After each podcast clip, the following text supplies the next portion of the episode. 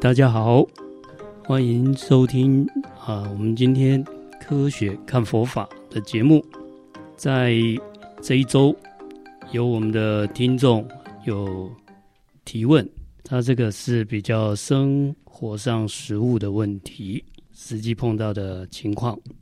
嗯，我觉得这个问题，我我不能说有趣，因为对对这位菩萨来说，可能是一个烦恼。但确实是一个很生活化的问题。我觉得，如果今天您不是，呃，我们没有在修菩萨道，或是我没有修佛的话，我可能完全不会为这件事情感到烦恼。那反正我来念念看这个问题。好，麻烦您帮忙把这个问题读一下，谢谢。好的，他说：“法师您好，不好意思，最近有一个困扰家人状况的问题，想跟您请教。我已经姑宿将近二十年了。”也尽可能的不杀生，但是最近家里的家具被白蚁入侵，我尽可能的用香茅精油或是在外围喷药的方式，希望感到驱赶的作用，但是家人有一点受不了，希望用更直接的方式处理掉。那小时候自己曾经用手呃用水冲刷一窝蚂蚁，觉得很愧疚，就是一直想起这个记忆啊。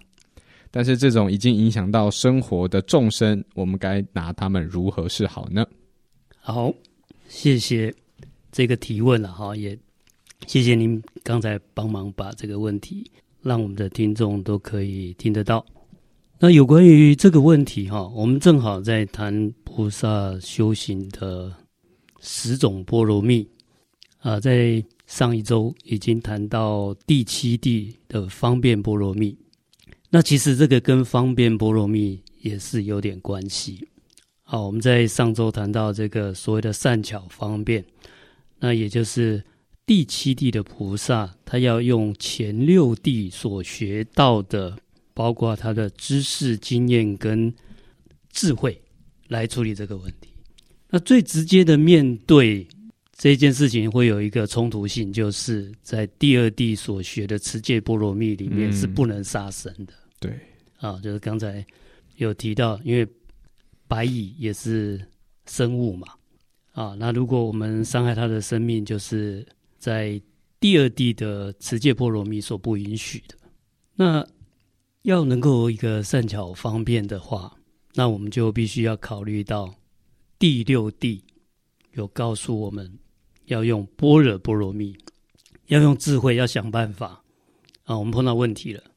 遇见问题、遇见困难的啊，要运用知识经验创造智慧，就是这个是实物的问题。所以前六地这些波罗蜜的学习里面啊，我们要综合运用处理类似这样的问题。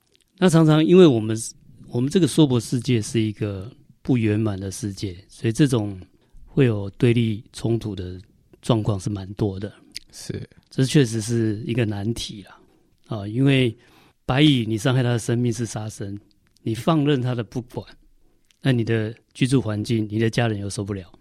对，那这个处理，其实我先举一个佛陀当时跟他那个弟子之间的问答啊，有一次佛陀的弟子就跑来跟佛陀讲，他说：“我们这个金色里面啊，里面有讲堂，有那环境卫生要打扫。”啊，他们不敢打扫，因为怕杀生，啊，就急急忙忙的跑来问佛陀，因为打扫会杀生，啊，有蚂蚁啦，有各种那个昆虫啦，那一打扫就会伤害到这些生物生物嘛，嗯，所以他们就不敢打扫，就跑来问佛陀。那佛陀听了以后，他跟这这几位弟子讲，说我请各位去做的是打扫。请各位做的是清洁，不是请各位去杀生。哦，不知道大家听懂佛陀这个他的用意吗？嗯，也就是在实际的情况上，你打扫清洁通常会容易造成呃这个生命的伤害，但是打扫清洁就是打扫清洁，跟故意去杀生是两回事。哦，所以念头不同，动机不同嘛。所以我同样是在可能，比如说我在扫扫把的时候碰到蚂蚁，是。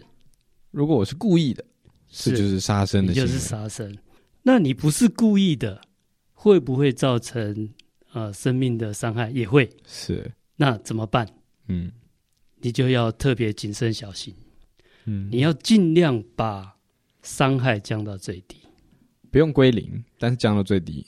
哎，你想想说，有没有可能归零？我刚才讲说，我们这个世间就是一个不圆满的世界。嗯，如果跟其他净土来比啦，像西方净土，西方净土它不用打扫啊，啊，点一下就不见了。黄金为地，对，它只要用一念就不见了。嗯，没错。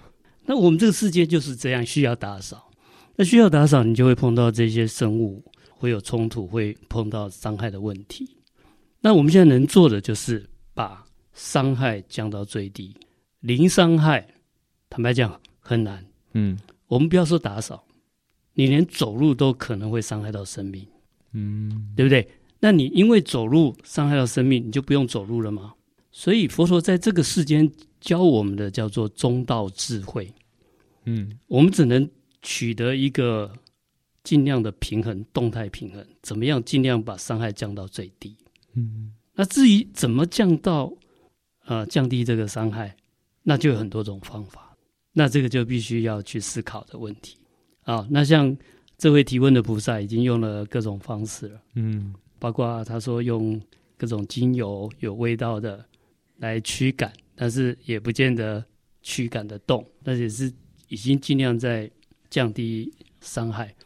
那从我们第二地菩萨持戒波罗蜜来讲，他的戒相是不杀生，但是他的戒行就实物上的这个操作，依然有很多的弹性。首先，你第一个动机，你绝对不是故意去伤害的；第二个，你要做到尽量避免伤害，你要尽量小心。嗯，那有一个事实也必须要接受，啊，就是不太可能完全。没有伤害，你完全没有伤害的话，可以啊。还有一个方法就搬家嘛，啊，你就让给法语嘛。但是这个不太不太可行啊。对，如果我们这件事情达成了，我们就会成为这个佛经里面的另外一个故事。曾经啊，对对对，啊，就是另外一个公案，另外一个公案，一个，经典的案例。啊，当然不太可能这样子操作哈，除非。嗯除非我们的经济能力很强，哈，让给法益，一般是都没有办法。那法师如果不过也是啦，这个我指使他人去做这件事情，也是也是自己的业报嘛，对不对？对对对。但你讲你讲到一个重点，所谓的指使，嗯，指使这个在戒行上是有技巧的，所以我们善我们的方便波罗蜜要学这个技巧。我我举一个例子啊，哎，我今天呢。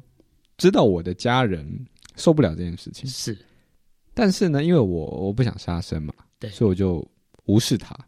等到有一天啊，老公受不了了，老公去做这件事情，这样的话我会有这样这样就是没有 就没有问题了。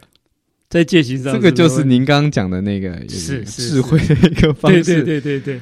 那还有还有其他种方式，嗯，您刚才讲到，我们来讨论一个问题啊，对，我们如果。教唆杀人是不是也是杀人？没错，没错。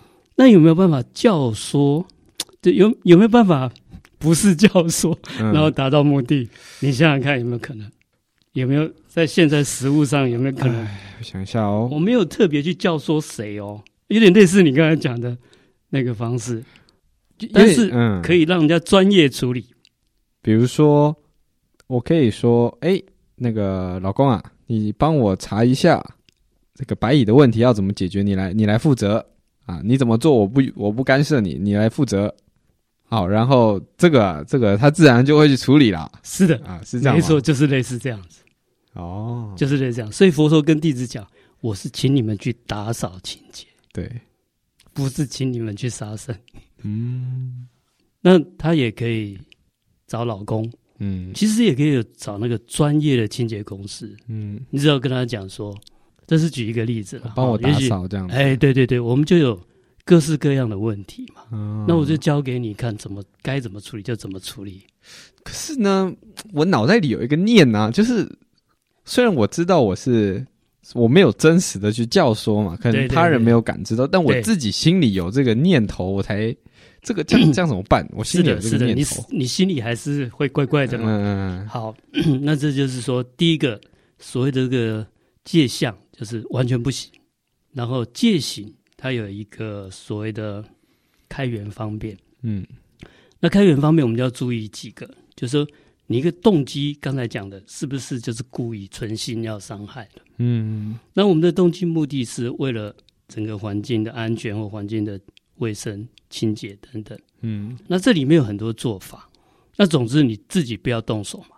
嗯，你动手，那你就违反这个戒相了嘛。对，那那个界限也很难做到，就是说，呃，伤害就比较难控制了。嗯，好。那第二个，你也不要叫人家这么样直白、这么直接的、呃、直接的去，去把他们处理掉。是的，是的，你不要，你也不要这样讲。嗯，啊，那你就说，哎，我这个环境，甚至你也不用跟他讲是什么问题。嗯，啊，就是人家清洁公司，他们有专业，他会跟你讲说什么什么什么该。怎么处理就怎么处理。这个时候有一个问题哦，如果这个他说：“哎，陈小姐啊，啊这边有白蚁，要不要我帮你处理掉啊？” 那你这个怎么办？不需要回答他，你说 就是你们的专业，你们觉得该怎么处理就怎么处理。好，那当然我们还是心里还是会知道会有一些伤害。对，这时候伤害啊，我们就起一个一个叫做惭愧的念头。是是，为他就没有办法啊，这这种情形。好，所以这种伤害我们希望降到最低，但是我们还是没有办法做的百分之百。对，那我们觉得有个惭愧心，那甚至这个惭愧心还要化诸于实实际的行动。嗯，假如说清洁公司真的要来处理，嗯，那最好我们做一些，啊，像我们道场常常会做一个叫做洒净的动作。嗯，就是说在这一个做一个仪式，希望能告知在这一个场域里面的众生生物。因为我们某某种某种的理由，某种呃原因，我们要做一些什么样的处置，希望大家能够回避。嗯，啊啊，如果有造成伤害的，在这里先跟做一个那个忏悔跟道歉，希望大家能够回避。不只是白蚁这件事情，嗯，甚至我们有些树木比较高的，对，在佛陀就曾经在。讲过这些是我们戒律里面这些比较高大、比较老的树木，都是鬼神居住的鬼神村，不只是树，嗯，呃，这是这些鬼神的住所，只是我们看不见而已。所以有任何的砍伐啦、修剪啦，事实上都要先跟对方告知一下。是，那我们常做的就是做一个洒净的仪式，持咒啦，哈。那这个意义就是说。这个区域将来可能会有修剪、砍伐的或开发这些事情，然后要公告，最好要三天以上。公告三天，你要让人家有时间可以回避啊。所以，比如说我今天未来我要砍树木，我要整理家里，我要可能会动动到众生的一些事情，我就如果真心的希望有一个忏悔之心，我就做这些仪式，是啊，提前告知，对。那把伤害降到最低嘛？降到最低，当然可能不会百分之百都没有伤害。对，但是我们能做的都努力做好。是是，用这个态度，然后不要那么直接的自己来，或者是直接的叫别人做。那不是叫人家去杀害这些生物，嗯、而是叫人家该做怎么样的环境清洁跟维护的事情。哦所以呃，现在就回扣到您刚刚讲那个故事嘛。佛陀说：“我希望你做的是打扫清洁，而不是杀生。”是的，所以这在两者上，在念上有很大的差异，动机就不一样。对，我一个是我希望你打扫，那你因为打扫的过程中啊，不小心伤害到了众生，跟我一开始就是为了伤害众生，那是不一样不一样的事情。当然，伤害到的事实那要尽量避免。对，对那尽量避免，还有一些事前告知啊等等。啊，甚至真的有造成了伤害啊，我们也为他祝福，为他祈祷。嗯，我觉得就以这个个案来说，他已经，我觉得他已经做完他所谓的就是评估过后，这是无法避免的情况，就是你不是第一是第一次当下你就就决定用最激烈的方式清除，你是试过了各种方式，始终没有办法根治才产生，那我是不是能必须做最坏的打算？是的，是的。所以在意念上这块，我觉得已经是他已经努力过了，已经努力过，哦，努力过。我们尽量怎么样把伤害降到最低，然后呃，现在就是说，我们还可以再想其他的办法。是。啊，那这个就是般若波罗蜜要用运用，嗯嗯，你要用智慧。思考智慧，嗯，好，然后还要不能跟这个第二地的直接波罗蜜冲突。啊，那这第七地就叫善巧方便啊。现在这个就是一个很好的应用环境，是的，就是要在这里，就是、你要全部都。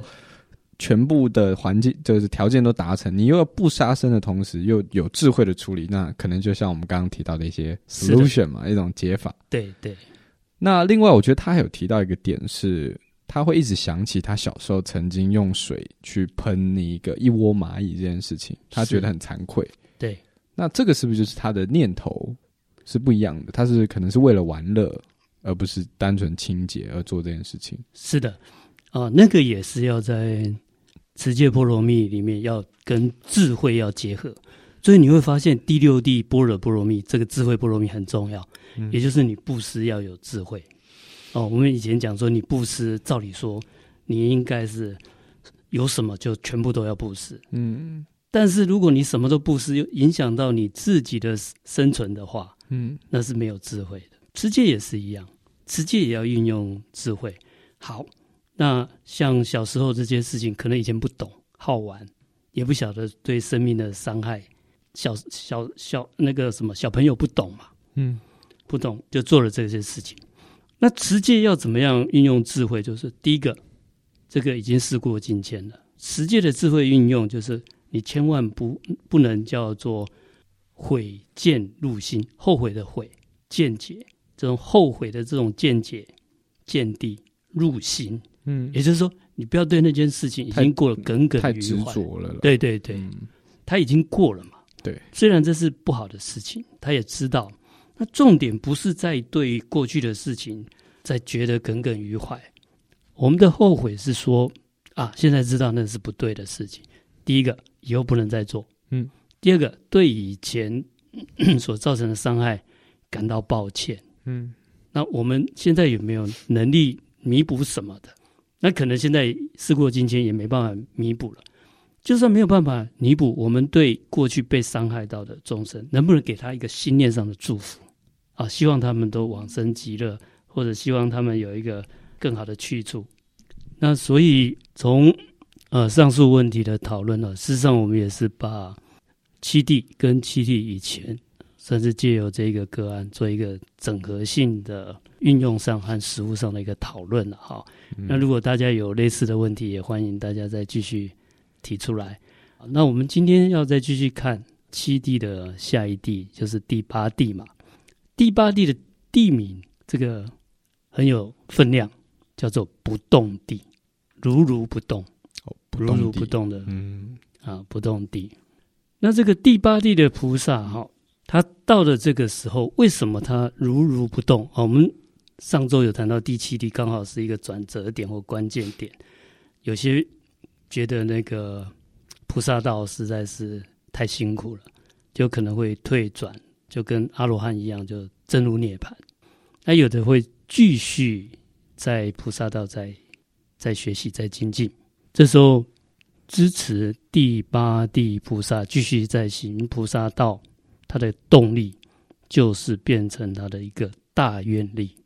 是有这个大愿力，他才能够继续的前进，同时不为外面的状况而动摇，不再动摇了。第七地可能会有一个选择，会退转，会动摇。啊，您上次有提到嘛，就是第七地是一个转折点，然后很多人在修第七地的时候会决定，可能就不继续了。然后您提到第八地。差异在于他修的一个大愿嘛，是一个一个大愿，所以到第八地的人通常就不再摇摆了。对，他不会再摇摆动摇，所以他叫不动地。不动地，那能够支持他不为所动，这样这样的一个力量，就是他的愿力。嗯、这时候就要靠他的意愿，继续让他坚持走菩萨道来利益众生。对，那你看呢？我们很多这个佛菩萨，那个菩萨来讲最有名的就是地藏王菩萨。嗯，他有。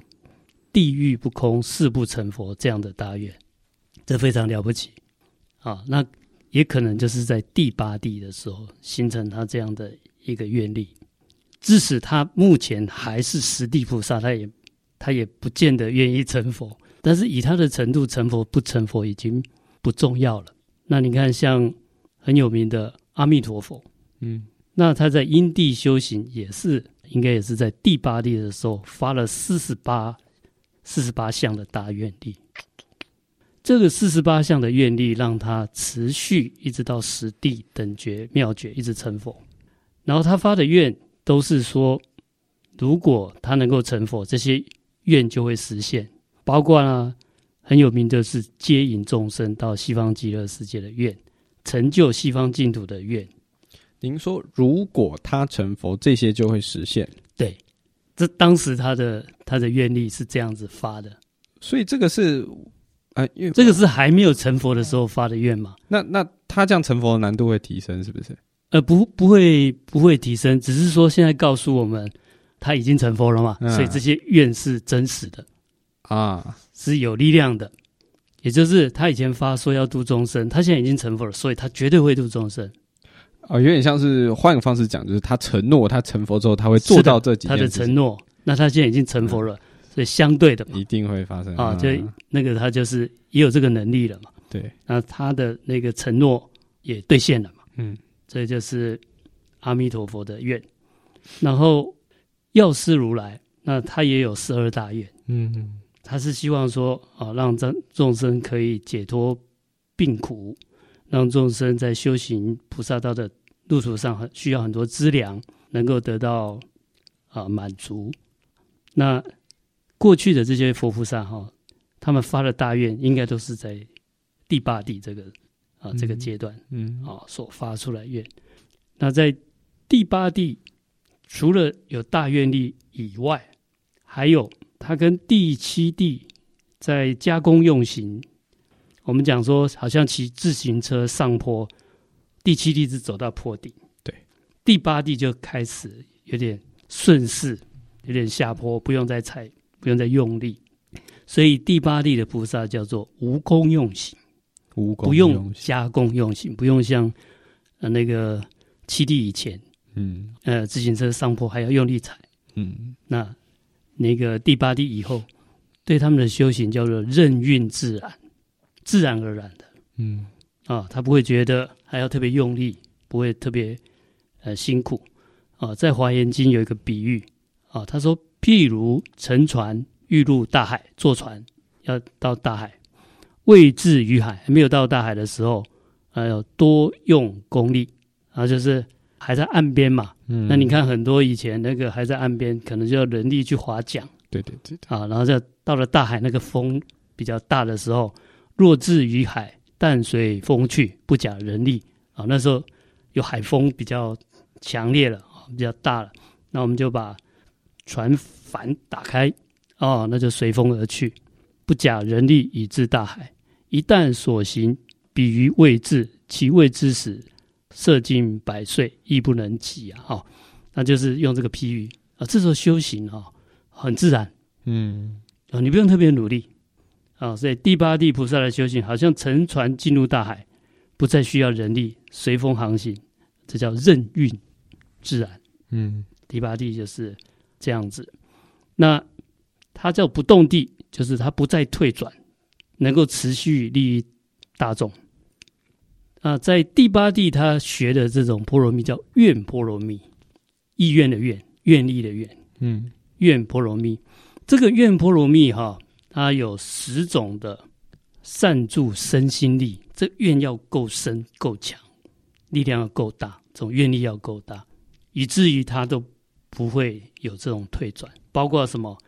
他善助圣心，善助大悲，善助大慈。啊，跟慈悲力在这时候的发挥很有关系。那这种意愿起来的时候，他会不离开菩萨道，他不会像这个叫做声闻圣，像阿罗汉，啊，像那个辟支佛，赶快入涅槃。他不会，他不会离开，不会退转，不舍利益众生，救护一切世间。那这种这种力量同时会得到诸佛如来的护念。如果第八地菩萨有这个愿力的时候，其他佛用他的那个他的力量、他的神通，用他的心念，都会来帮助你、帮助、祝福、帮助、护念。嗯，啊，让他安住在这个第八地啊，叫不动地。那讲到这个如如不动哈，可能各位有听过那个我们苏东坡的例子啊，这个传说啦。苏东坡有一个好朋友，叫他是出家人，叫佛印法师或叫佛印和尚。嗯，啊，那有一次那个苏东坡他是一个在家居士啊，所以他 佛学造诣也蛮高的。学着学着，他就有点自满了，呃，觉得好像他自己有点程度了，他就写了一个诗，说他的境界啊是如如不动，端坐紫金莲，八风吹不动，好像。感觉就像第八地这个菩萨，嗯啊，这个程度，第八地菩萨这个七地以上就是大菩萨了。嗯，他自己就写自诩自己是菩萨，大菩，而且是大菩萨，还不是这种这种刚哎刚这个刚登地的这个菩萨，他是大菩萨摩诃萨嘛。对。然后呢，他就派人把这个诗记送去给那个对岸的佛佛印和尚。啊，他可能住在这个河的两岸，是啊，就派人就送过去。那佛印和尚看了苏东坡写的这个“端坐紫金莲，八风吹不动”，拿起笔就批了一个两个字，叫“放屁 ”。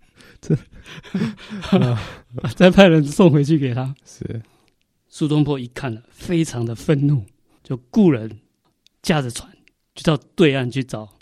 这个佛印和尚理论，嗯，佛印和尚看他远远来了，然后上岸了。他说：“你这叫八风吹不动，但是呢，一屁就打过江。说自己不会动，结果一个两个字，你就人就自己过来了，对对对，一屁就吹过江。对，这是跟这个所以不动地啊，嗯，啊，不动地有一个 联系上的一个故事跟公案。”我们轻松一下啊，讨论一下 啊，苏东坡好。那从此也我们也可以看到，这个不动地菩萨菩萨哈，真的是很厉害、很伟大。那当然了，我们要修到这个程度，呃，就是要提醒啊大家来共同学习的，就是说，他是靠一个叫做愿波罗蜜，愿波罗蜜。所以对我们来讲，发愿是一个很重要的事情啊。不要说到第八地菩萨了。啊，我们平常我们的事业啦、工作啦，啊，我们的那种意乐，我们的心愿，心念怎么样去持续，怎么样去达成啊？那当然了，格局越大的愿哈，它达到的目标是越大了。啊，不过我们还是要用前前第八地的嘛，啊，前七地的种种学习，包括智慧、善巧、禅定，找到一个很适合我们发的一个愿，嗯。这个意愿，然后努力去达成。那我想，我们的事业工作一定都可以满我们的愿，达到应该有的目标。好，那现在今天已经讲到了第八地，那我们也不是只有看这个好像高不可攀的这些大菩萨，那我们也不要像苏东坡这样子而已啊。那也就是呃，能不能尽量去学习？其实每一种波罗蜜的学习。即便是我们凡夫都可以去运用的，而且日常生活有些食物多多少少都可以运用的，啊，这这种实际的运用学习啊，让我们历事练心，那其实我们就是慢慢在进步，慢慢在增长。那如果我们愿意再来利益众生的话，来帮助大众的话，其实就是菩萨道在不断的、不断的增长。好，那我们今天的。节目就进行到这边，如果有什么问题，也欢迎大家提问。啊，那有时候文字可能表达比较冗长的话，我们就会用节目的时间用口头上回答。是的，是的。好，谢谢各位的收听，我们下一集见，拜拜，谢谢，拜拜。